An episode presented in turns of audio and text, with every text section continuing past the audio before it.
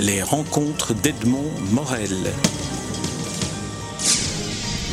Bonsoir à tous. Euh, nous sommes ravis de vous accueillir au théâtre Marny. Donc, ce sont les éditions Blake et Mortimer pour le nouvel album de Jean Dufaux, Étienne Schrader et Antoine Aubin, qui ce soir n'est pas là, qui se nomme donc L'Onde Septimus, une suite de la marque jaune. Pour animer cette rencontre, nous avons le plaisir d'accueillir Jacques de Decker. Je vous laisserai vous présenter par après. Euh, nous sommes en partenariat avec la librairie Bruxelles et le théâtre Marny nous accueille bien volontiers ce soir. Une bonne soirée, il y aura une signature d'ex-libris juste après. Bonne soirée. Merci Eva. De combien de temps disposons-nous? Vous avez une heure. D'accord. Euh, chers amis, mesdames, mesdames et messieurs, je, je, me sens un peu personnellement un intrus euh, dans cette assemblée parce que c'est la première fois de ma vie que je m'exprime sur la bande dessinée. Euh, que ce soit oralement ou par écrit. Alors, euh, pourquoi, pourquoi euh, d'abord cette lenteur, mais surtout pourquoi cette exception? Ben, Je dirais d'abord que c'est par amitié pour Jean Dufaux, que j'ai appris à connaître par l'entremise de quelqu'un qui nous est très cher, Tilde Barboni. Deuxièmement, parce que quand Eva m'a téléphoné, elle a dit c'est un album qui se réfère à la marque jaune. Alors il se trouve que la marque jaune, pour moi, est un des dix chefs-d'œuvre du XXe siècle, c'est-à-dire euh, on peut classer là-dedans euh, Misty d'Errol Garner, euh, Guernica par exemple, ou Ulysse de Joyce. Enfin, il y a des, véritables repères comme ça de ce qui va rester de la mémoire du, siècle passé. Et à mon sens, la marque jaune a ce rayonnement exceptionnel. Donc c'est aussi ce défi euh, d'avoir quelqu'un et une équipe, euh, et deux des trois partenaires sont là, puisque nous avons aussi Étienne Schrader avec nous, de se lancer à l'assaut euh, d'une espèce d'anapurna dans, sa, dans sa spécialité. Et puis il y a le fait aussi que curieusement, peut-être pour contredire un préjugé, euh, la bande dessinée, et en particulier Edgar P. Jacobs, n'est pas incompatible avec l'Académie de langue et littérature française de Belgique. Parce que nous avons organisé le 15 janvier 2005 toute une journée sur Edgar P. Jacobs, qui a donné lieu à euh, un fascicule ici, mais que vous pouvez consulter sur le site de l'Académie, et qui réunissait euh, quelques intervenants notoires. Il y avait Jacques Riquillon, Pierre Lebedel, qui est à la base de l'opéra de papier, euh, Frédéric Soumois, euh, qui a fait une remarquable communication sur l'utilisation des couleurs euh, chez Jacobs, Yves Sante, qui a déjà évoqué une question dont nous allons parler forcément ce matin, Charles Diric, qui était un peu l'inspirateur de, cette journée, qui à l'époque dirigeait le centre de la BD, vous vous en souvenez, François Rivière, qui, qui a évoqué sa rencontre avec, avec Jacobs, Daniel Couvreur, qui, lui euh, a dit certaines choses très intéressantes qui vont nourrir un peu notre conversation. Benoît Peters, il va sans dire, qui a aussi des choses intéressantes à dire sur l'importance considérable de Jacobs dans la carrière de Hergé. Et enfin, Guy Vasse, ce, grand écrivain trop peu connu, qui a aussi été journaliste euh, à spécial, je crois, et qui avait publié une interview de Jacobs qui est tout à fait étonnante, euh, parce que justement, euh, n'était pas un interlocuteur très habitué à traiter de ça, et euh, qui a fait émerger chez Jacobs des, des, réflexions intéressantes. Donc voilà, on est toujours, moi je ne déserte pas en d'autres termes le champ de l'académie en venant ici. Au contraire, nous annexons la bande dessinée à l'académie, ce qui est tout à fait différent.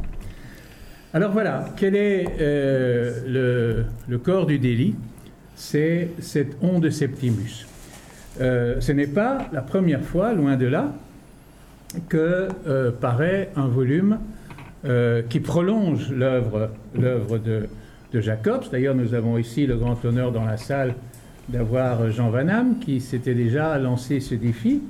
La différence, la seule différence, c'est de s'être focalisé sur ce que peut-être, et ça c'est ma première question, euh, les professionnels considéraient comme intouchable, comme, comme, comme le sanctuaire. C'est-à-dire qu'il y a, y, a, toute l'œuvre, mais ce qui se passe autour de, la marque jaune, qui est, si je ne me trompe quand même, le plus grand succès de, livre, de, l'œuvre de Jacobs, et en tout cas dans, dans la mémoire collective, je ne crois pas que je m'aventure très loin en disant ça, le livre euh, qui a le plus marqué. Je ne m'adresse pas ici aux Jacobsiens, hein, parce que quand vous rencontrez des Jacobsiens, il y en a, il y a des fans de tous les albums, et des fans absolument euh, obsessionnels de certains albums.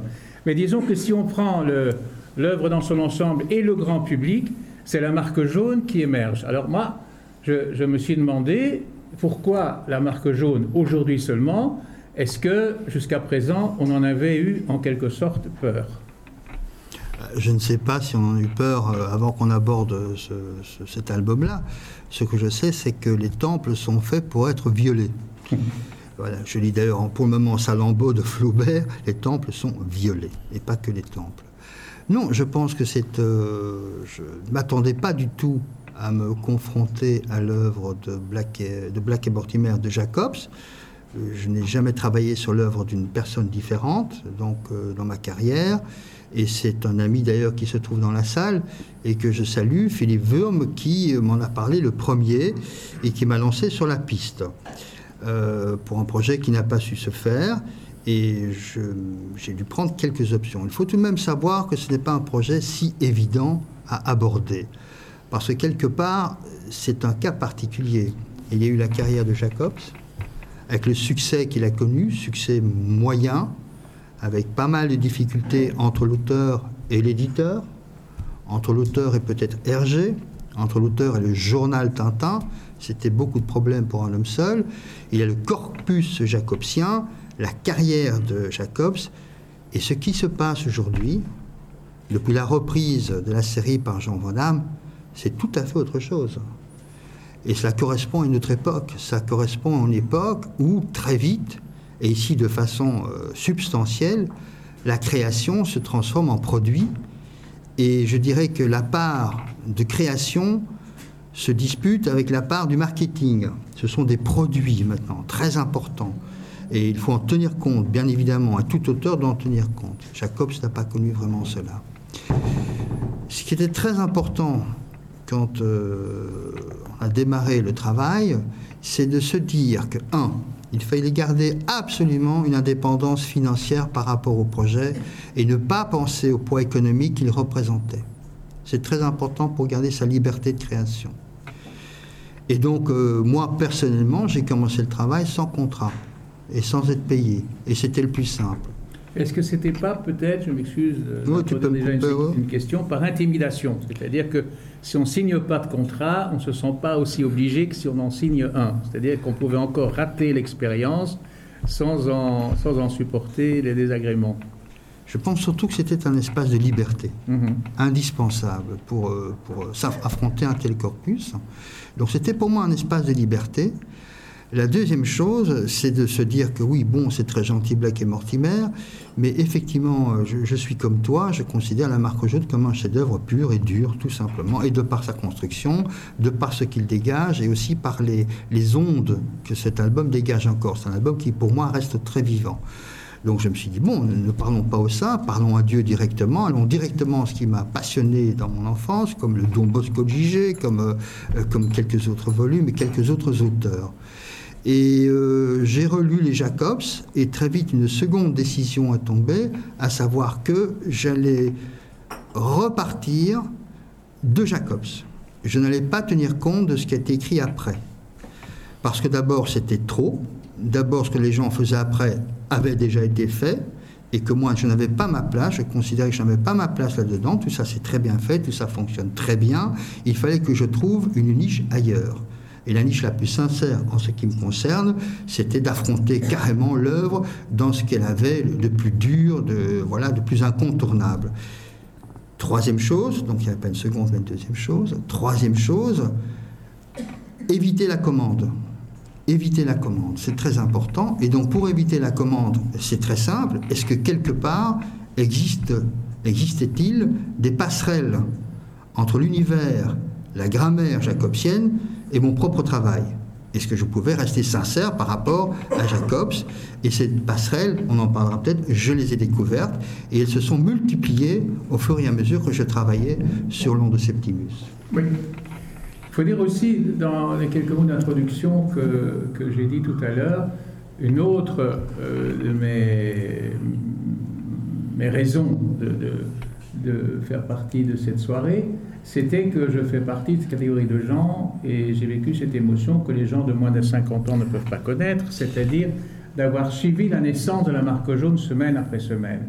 Et on sait bien qu'à l'époque, et encore aujourd'hui je suppose, les, auteurs de bande dessinée écrivaient et dessinaient à la semaine. Euh, qu'il y avait bien sûr des impératifs de nombre de pages finales, mais que pour le reste, c'était une aventure au fil du temps. Euh, Qu'aujourd'hui, euh, comme euh, Jean Van Damme l'a fait et comme, comme tu l'as fait, tu traites une histoire pour, qui te permet d'en avoir la vision globale, puisque tu dois servir au commanditaire une œuvre achevée. Est-ce que ce mode de fonctionnement différent engendre un, type, disons, de point de vue différent? Là, ça devient très compliqué. Euh, on demande effectivement, dans le cadre d'un Black et Mortimer, à ce que l'auteur fournisse l'album complet. Ce que je peux très bien comprendre moi-même, j'ai déjà dans ma carrière fourni des scénarios, scénarios originaux complets en une seule pièce, en un seul volume. Ce n'est pas, pour moi, en ce qui me concerne, une méthode qui me convient particulièrement.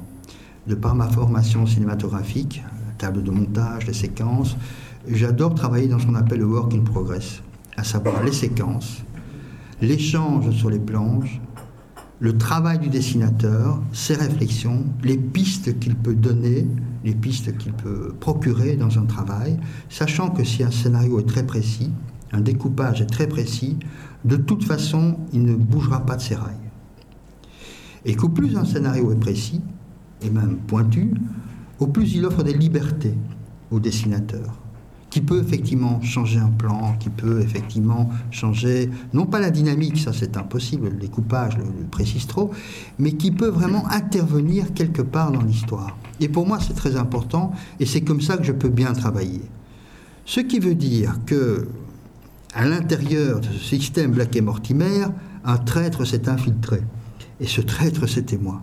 Et j'ai eu la chance, euh, je le dis ici, je le répète très souvent, d'avoir quelqu'un qui a su me protéger là-dessus, qui m'a laissé travailler comme je l'entends. C'est Yves Schlier, c'est mon directeur éditorial, il est dans la salle. Euh, s'il n'avait pas été là, et je crois que ça lui a coûté beaucoup de stress, parce qu'il était tout de même entre l'enclume et le marteau, ce que je conçois bien, s'il ne m'avait pas laissé travailler ainsi, nous n'aurions pas l'onde de Septimus. Ou du moins, nous n'aurions pas ce qui se trouve dans l'album euh, qui dans ma tête, de toute façon, il y a 66 pages dans cet album. Cet album, dans ma tête, il devait faire à peu près 200 pages. Hein, parce que j'ai des tas de développements, euh, tout est prêt, tout est clair, c'est très vite clair. Donc nous en arrivons à 66 pages. J'ai pu travailler à ma façon, qui est presque une façon de bricoler, comme au montage, où euh, on, on, monte, on découpe, on redécoupe, on monte, le dessinateur avec des propositions, puis on s'égare, c'est pas du tout ça. Mais l'erreur m'apprend beaucoup de choses aussi, et lentement, pièce par pièce, et curieusement, suivant parfaitement la rythmique du scénario, suivant parfaitement le découpage, le bouquin s'installe, l'œuvre s'installe, surtout au niveau de la rythmique. Et là, évidemment, euh, c'est un effort, euh, je dirais, de, de Yves d'accepter ce mode de fonctionnement. C'est le mien. C'est le mien. Alors euh, voilà, si je veux moi aboutir, euh, si je veux partir du point A pour arriver au point C, je dois partir de ce point A d'accord, mais je dois passer par un point B qui est cette façon, un peu comme François Truffaut dans La Nuit américaine, où il faut trouver toujours une solution à mille petits problèmes techniques, où on court à gauche et à droite, il y a une rustine, il y a un petit chat qui doit boire un bol de lait, il y a une crise de nerfs d'une actrice et tout et tout, on court dans tous les coins, et c'est ça ma passion dans la bande dessinée. Qui ne se souvient pas du bol de lait du chat que d'ailleurs Truffaut a trois fois répété dans d'autres films. Hein. Absolument. C'est pas un cinéphile comme toi, il faut le rappeler. Bon, tu l'as dit au début, c'est que c'est la première fois que tu travailles sur, euh, disons, un modèle, entre guillemets. Bon. Mais en même temps, euh, indépendamment du fait que nous avons dans la salle, si on additionnait leurs œuvres respectives, euh, les producteurs d'à peu près, euh, je sais pas, 30% de la production de la BD francophone contemporaine d'importance, c'est-à-dire on additionne Madame et toi, ça fait du monde. Bon, mais il y a aussi le fait que dans ta façon de, procéder, ce qui m'intéresse toujours beaucoup, c'est un formidable goût de la documentation, de l'approfondissement de la connaissance d'époque, de pays, de contrées, de cultures. Il y a euh, dans un, incroyable éventail de, thématiques euh, une, érudition absolument extraordinaire. Euh, est-ce que le rapport qu'on peut avoir à l'œuvre d'un créateur isolé, comme dans le cas de Jacobs, ou le rapport qu'on peut avoir à tout ce que tu sais, par exemple, sur je ne sais pas moi, le romantisme la Révolution française dans d'autres ouvrages est du même ordre? Non, du tout. Et d'ailleurs, c'est assez amusant parce qu'effectivement, j'aime beaucoup la documentation.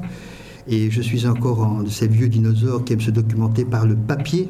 Donc je passe par le papier plutôt que par l'écran. Et quel plaisir que de passer par le papier. J'étais un enfant qui adorait les dictionnaires, les encyclopédies. Mmh. Ça a toujours été ainsi. Pour Jacob, ce qui m'intéresse dans Jacob, c'est la fantasmatique c'est le frottement du réel et du surréalisme. Et c'est ça qui m'a passionné. Et ce qui est aussi passionnant, c'est de travailler avec deux dessinateurs qui, eux, sont extrêmement pointus quant aux détails du décor. Euh, je dirais euh, à ce qui peut enrichir le récit par sa précision. Cette précision étant chez Jacobs dangereuse, parce qu'elle peut vous mener dans des cul-de-sac. Et heureusement que Étienne, qui, va en parler tout à l'heure, était là pour rectifier parfois le tir, parce que un Jacobs, au niveau du dessin particulièrement, ça m'a frappé, ce fut le cas, je pense, avec Tête Benoît, avant moi, peut devenir obsessionnel. Comme de Delaby a pu être obsessionnel à un moment donné avec Murena, et nous n'avions plus de Murena parce que quelque part il était bloqué sur un dessin, que tant qu'il n'avait pas résolu ce dessin-là, plus rien ne suivait, plus rien euh, C'était une question de documentation et de vérification. C'est un domaine qui, moi, me semble obsessionnel au niveau vraiment presque clinique, à savoir qu'il est impossible, impossible d'abord de dater précisément l'univers de Jacobs. Alors souvent on m'a dit, oui mais attention, tu ne fais pas attention à la chronologie des œuvres de Jacobs, de fait. Et pourquoi est-ce que je ne fais pas attention à la chronologie des œuvres de Jacobs? Parce que je ne la comprends pas. Et je pose la question, puisque je présume qu'il y a d'éminents spécialistes de l'œuvre jacobsienne dans la salle. Il me semble que nous sommes dans les années 50 en ce qui concerne la marque jaune. Il me semble aussi que nous sommes après la Troisième Guerre mondiale, si j'ai bien lu la marque jaune. La Troisième Guerre mondiale en Europe, ce sera après 2013, puisqu'il n'a pas encore eu lieu. Alors la marque jaune, ça se situe où? En 50 ou après 2013 le décor emprunte aux années 50, mais il est impossible que ce soit les années 50, puisque nous sommes après la Troisième Guerre mondiale. Et ça prouve aussi quelque part que Jacobs euh, n'était pas l'obsessionnel que l'on a pensé. Il a pu le devenir à la fin de sa carrière avec la fameuse poubelle japonaise, etc. etc. Mais ça, ça m'importe peu. Euh, Aubin, donc le troisième larron, qui n'est pas ici, est un obsessionnel pur. C'est à la fois un grand danger, et une qualité immense. C'est-à-dire qu'Aubin, et je préférais que ce soit Étienne qui raconte l'anecdote du chemin parce qu'il l'a raconté, voilà, on va lui demander, mais raconte l'histoire du trajet en voiture et à pied. Oui. J'ai bien entendu euh, tout ce que tu viens de dire, Jean. Les dangers de l'obsession et la richesse de l'obsession. Bon, euh, je dois dire qu'Aubin se ferait justement euh, un chemin un peu tordu, mais il arrive à passer, contourner l'obstacle, mais il n'empêche qu'il est capable de rester coincé pendant un temps relativement long sur deux planches, parce que d'après les calculs qu'il a faits sur base d'un plan de Londres, il est tout à fait impossible que Blake et Mortimer, quittant Downing Street, se trouvent sur telle artère en l'espace de trois cases. Bon, donc, Entre Trafalgar et Shaftesbury, et puis, Je ne connais plus le nom exact de, l'endroit, mais en tout cas, ces deux planches-là n'ont été livrées, si je me souviens bien, Yves me démentira, ce sont les toutes dernières de l'album Ah oui. qui ont été livrées et elles portent les numéros 14 et 15. Voilà où ça peut, où ça peut mener, mais en même temps, euh, un dessinateur de la qualité d'Aubin, justement dans, dans, dans son obsession de montrer les années 50, en arrive très facilement à des trucs de perspective parfois hallucinants, où il n'hésite pas à montrer un même bâtiment dans une vue impossible, c'est-à-dire qu'il montre l'angle et les deux façades à la fois. Donc, il est de formation architecte, donc il sait très bien jouer avec les règles de la perspective. Personne ne s'en rend compte, mais le Londres que montre Aubin dans L'onde de Septimus, on peut dire qu'il n'existe pas. Il a pris des bâtiments réels, mais il est pratiquement impossible de les photographier sous cet angle-là. Donc là aussi, Oui, mais ça, qui ça c'est la licence du graphiste, Dieu merci. oui, mais Jacobs n'allait pas jusque-là. Oui. Jacobs n'allait pas jusque-là. Par contre, où l'obsession d'Aubin remonte à la surface, c'est lorsqu'il reprend une séquence préalablement dessinée par Jacobs dans la marque jaune, qu'il enrichit cette séquence en donnant le véritable décor du cabinet du Premier ministre. Oui. Parce que Jacobs ne l'avait pas, lui, Oui, le véritable oui, décor. Donc, il y a des Oui, ça, différences c'est- pour les férus de Jacobs et de la marque jaune, comparer, parce qu'il y a des, des séquences qui se déroulent aux mêmes endroits, comparer les décors des deux endroits, ceux d'Au- d'Aubin correspondent à la réalité, ceux de Jacobs sont une interprétation. Ils jouent sur les deux. N'empêche que l'image du, du Londres, qui est quand même un Londres des années 50, on le voit au, au modèle des automobiles et des choses comme ça, est, est très, très crédible et très, très euh, persuasive, je dirais. Il y, a, il y a quand même... Parce que c'est une autre question, c'est la- lorsque euh, Jacobs raconte son histoire, il est pratiquement contemporain de ce qui se passe euh, sur les planches. Donc, il connaissait l'Angleterre, il aimait l'Angleterre, hein, il était plutôt anglophile, comme, comme ses copains Jacques Laudy et tout ça. Euh, donc, il connaissait ça très bien, il le reproduisait. Vous, vous arrivez euh, trois quarts de siècle plus tard, à peu près, et euh, votre regard n'est donc plus du tout le même, mais avec en même temps un formidable souci, malgré tout, documentaliste et documentariste. Et c'est, ce que laissait entendre euh, Étienne euh, à l'instant. C'est-à-dire que vous n'avez pas le même souci de la précision que celui qui décrit une réalité de son temps. Oui, mais Aubin, Aubin euh, a enrichi profondément euh, l'album grâce à cette obsession. Comme si, quelque part, dans un premier temps, il veut rejoindre Jacobs, il a le talent de le faire, ils ne sont pas si nombreux, et puis même de dépasser Jacobs. Le Centaur Club. Bon, le Centaur Club, c'est bien gentil. Il y a une séquence qui se passe dans le Centaur Club. Euh, Blake et je ne sais plus quel Garrison, je crois, se promènent dans les couloirs du Centaur Club. Et puis arrêt. Aubin s'arrête, m'appelle et me dit oui mais c'est pas possible jusqu'à présent ce Centaur Club ne tient pas debout parce que si on sort de ce couloir il est à peu près impossible de se trouver dans cette pièce là je vais redessiner tout le Centaur Club et je vais faire tous les plans du Centaur Club Donc il a visité le Centaur Club. euh, dans son imaginaire le Centaur oui. Club n'existant pas étant une réplique de certains clubs euh, connus à Londres comme le National. Absolument, voilà. Donc c'est vous dire à quel point il y a un côté fou tout de même dans cette entreprise. Je vais entreprendre les plans du Centaur Club qui n'existent pas. D'accord On l'a arrêté. On l'a arrêté. Je sais, pour la petite histoire, qu'il a téléphoné André Julliard pour lui demander si Julliard, ça l'embêtait qu'il reprenne le Centaur Club et qu'il en fasse les plans. Julliard lui a dit Bon, fais ce que tu veux, ça m'est égal. Et effectivement, il a raison. Parce que là, c'est un traitement cinématographique que l'on connaît. Quand on quitte, par exemple, cette pièce-ci, dans un film, je peux très bien me retrouver dans un boudoir ou un salon d'une maison qui se trouve à 30 km d'ici. Et ça aussi, c'est une thématique intéressante. C'était un traitement cinématographique apporté à une œuvre éminemment théâtrale, avec deux rythmiques différentes. Aubin, elle est En plutôt... quoi elle est éminemment théâtrale? Elle est éminemment théâtrale en ce qu'elle est posée. Les plans sont posés. Et ce sont mes amis dessinateurs qui m'ont bien fait comprendre cela. C'est qu'effectivement, Jacobs prenait des photos de ces personnages. Et que cela donne le côté hiératique des personnages. Et cette grande beauté plastique d'ailleurs. Et que dans la rythmique de Jacobs, il y a une rythmique plus théâtrale et même parfois opératique, si je puis dire, Oui, que cinématographique. Ce qui n'est pas étonnant de sa part. Et on a essayé, j'ai essayé de mettre tout doucement une rythmique plus cinéma dans L'onde de Septimus. Mais Aubin, lui, il est très à l'aise dans le théâtre et l'opéra. Le Centaur Club, c'est un décor d'opéra, de théâtre. Je veux en connaître toute la machinerie, tous les câbles, les sous-sols, etc., etc. Ce qui fait qu'à la limite, si l'on suit cette obsession, qui est quand même passionnante aussi, car il y avait un raisonnement chez Aubin qui restait passionnant, cet album devenait une sorte d'énorme album matrice de fantasmes, d'auteurs, de dessinateurs, de scénaristes, de collègues qui pouvaient prendre un an, deux ans, trois ans, quatre ans, cinq ans, six ans, et devenir une sorte d'opus qui n'a pas de fin. Et comme il y a des contraintes commerciales, et quand on est professionnel, on respecte les contraintes commerciales, il y avait un temps donné, et heureusement, Étienne est arrivé à ce moment-là pour rectifier un petit peu, je dirais, la, rythmique euh, du travail.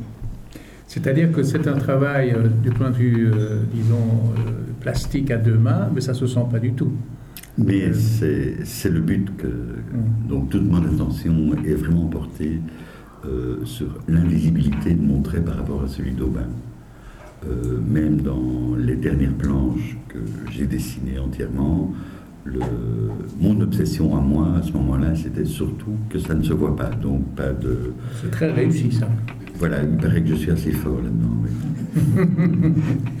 Et il y a aussi le goût, euh, les, goûts personnels du, du scénariste. Il y a un détail auquel j'ai été particulièrement sensible, c'est qu'à un moment donné, on se trouve devant un théâtre, j'ai oublié le théâtre, et il y a une affiche où on annonce euh, l'ombre euh, l'ombre jaune, le Yellow M, euh, avec deux acteurs qui sont John Gielgud et Ralph Richardson, qui étaient des acteurs de Londres à cette époque-là. Absolument. Alors là, on sent l'homme de spectacle qui... Oui, oui, oui, mais euh, ça aussi, il y a des choses tout de même incompréhensibles. Quand je me suis attaqué à la marque jaune, très vite, je me suis dit, j'ai j'ai deux, trois points, deux, trois flashs comme ça qui me semblaient essentiels et incontournables. Je me suis dit que si une œuvre est forte, si la marque jaune mérite sa réputation, on peut sortir les personnages de l'œuvre et faire en sorte qu'ils aillent à la rencontre de l'œuvre. Et ça, pour moi, c'était essentiel. Ce qui veut dire que dans le périple de Septimus à travers Londres, il va rencontrer dans un premier temps le livre, la marque jaune, sa propre histoire, et en continuant, il va croiser la représentation théâtrale de sa propre histoire. Ça, c'était des choses qui me semblaient évidentes. double vie. Donc, la vie de l'œuvre et la vie du personnage face confrontée à son œuvre. C'est pour ça aussi que dans Orpheus, ce, ce vaisseau spatial, il est capable de recréer, comme dans Odyssée de l'espace de Kubrick, un décor qui est le décor euh, de, de Septimus, par exemple. Et c'est tout ce jeu référentiel qui m'a semblé passionnant par rapport à la marque jaune. Il ne fallait pas simplement raconter une Ça, c'est suite. la promenade de Septimus. Voilà, c'est la promenade de voit un Septimus. volume de la marque Et c'est la marque dans, la, dans la librairie. Et il a une obsession, retrouver Guinea Peak. Je crois que c'était ça qui est important, pas simplement raconter une suite avec les aventures d'eux et recréer un Septimus à partir d'un morceau de peau, ou je ne sais quoi, ou de gènes, d'ADN. C'était pas intéressant. Je crois que ce qui était intéressant, c'était de sortir de la marque jaune tout le fantasmatique qui m'avait Mhm. ébloui quand j'étais jeune. Il y, a, une fantasmatique à, beaucoup de degrés, il y a une fantasmatique scientifique, il y a une fantasmatique politique. Et je crois que la différence, la dimension politique est annoncée ici dès le départ. Parce qu'en fait, qu'est-ce que c'est que ces comploteurs, qu'est-ce que c'est que ces conjurés? Quand on a vu les quatre visages dans la première planche, ils sont tout de suite dessinés, euh, trois hommes et une femme. Et qu'est-ce qu'ils recherchent véritablement? Alors là, ces quatre personnages, je dirais qu'à la limite, dans l'album qui est proposé, ces personnages ne sont pas le point fort de l'album. Pour la simple et bonne raison que ces personnages ont une histoire euh, que j'eusse aimé développer, qui sont dans mes cartons, mais je n'ai pas eu l'espace pour les développer. Ces Oui, mais personnages c'est ont- quand même intéressant de voir qu'il y a un entrepreneur, Un- y un a banquier. un- un militaire dévoyé, qu'il y a une croqueuse d'héritage de, Marie Défend. Euh, ils ont un peu tous un profil, euh, je dirais, qui peut affronter le pouvoir et qui peut affronter le pouvoir. Et de toute façon, c'est vrai que c'est une image dévoyée du pouvoir. Mais il y a un grand jeu de trucage à l'intérieur de l'album. Euh, ces personnages, effectivement, on les voit réapparaître. Le banquier disparaît pour prendre la forme d'un Septimus. Ça, c'était un plaisir rare. voilà, pour tous les banquiers. Mais même la, la découverte d'Orpheus sous terre. Oui. Dans Orpheus a l'air d'être tiré d'un autre album, euh, voilà, c'est absolument, parce que graphiquement, c'est superbement fait et c'est une référence parfaite à l'œuvre de Jacobs. Je me souviens quand Black et Mortimer s'enfoncent sous terre ou dans des grottes ou vont à la découverte d'un décor mystérieux ou d'une civilisation disparue, on les suivait dans une découverte, une recherche.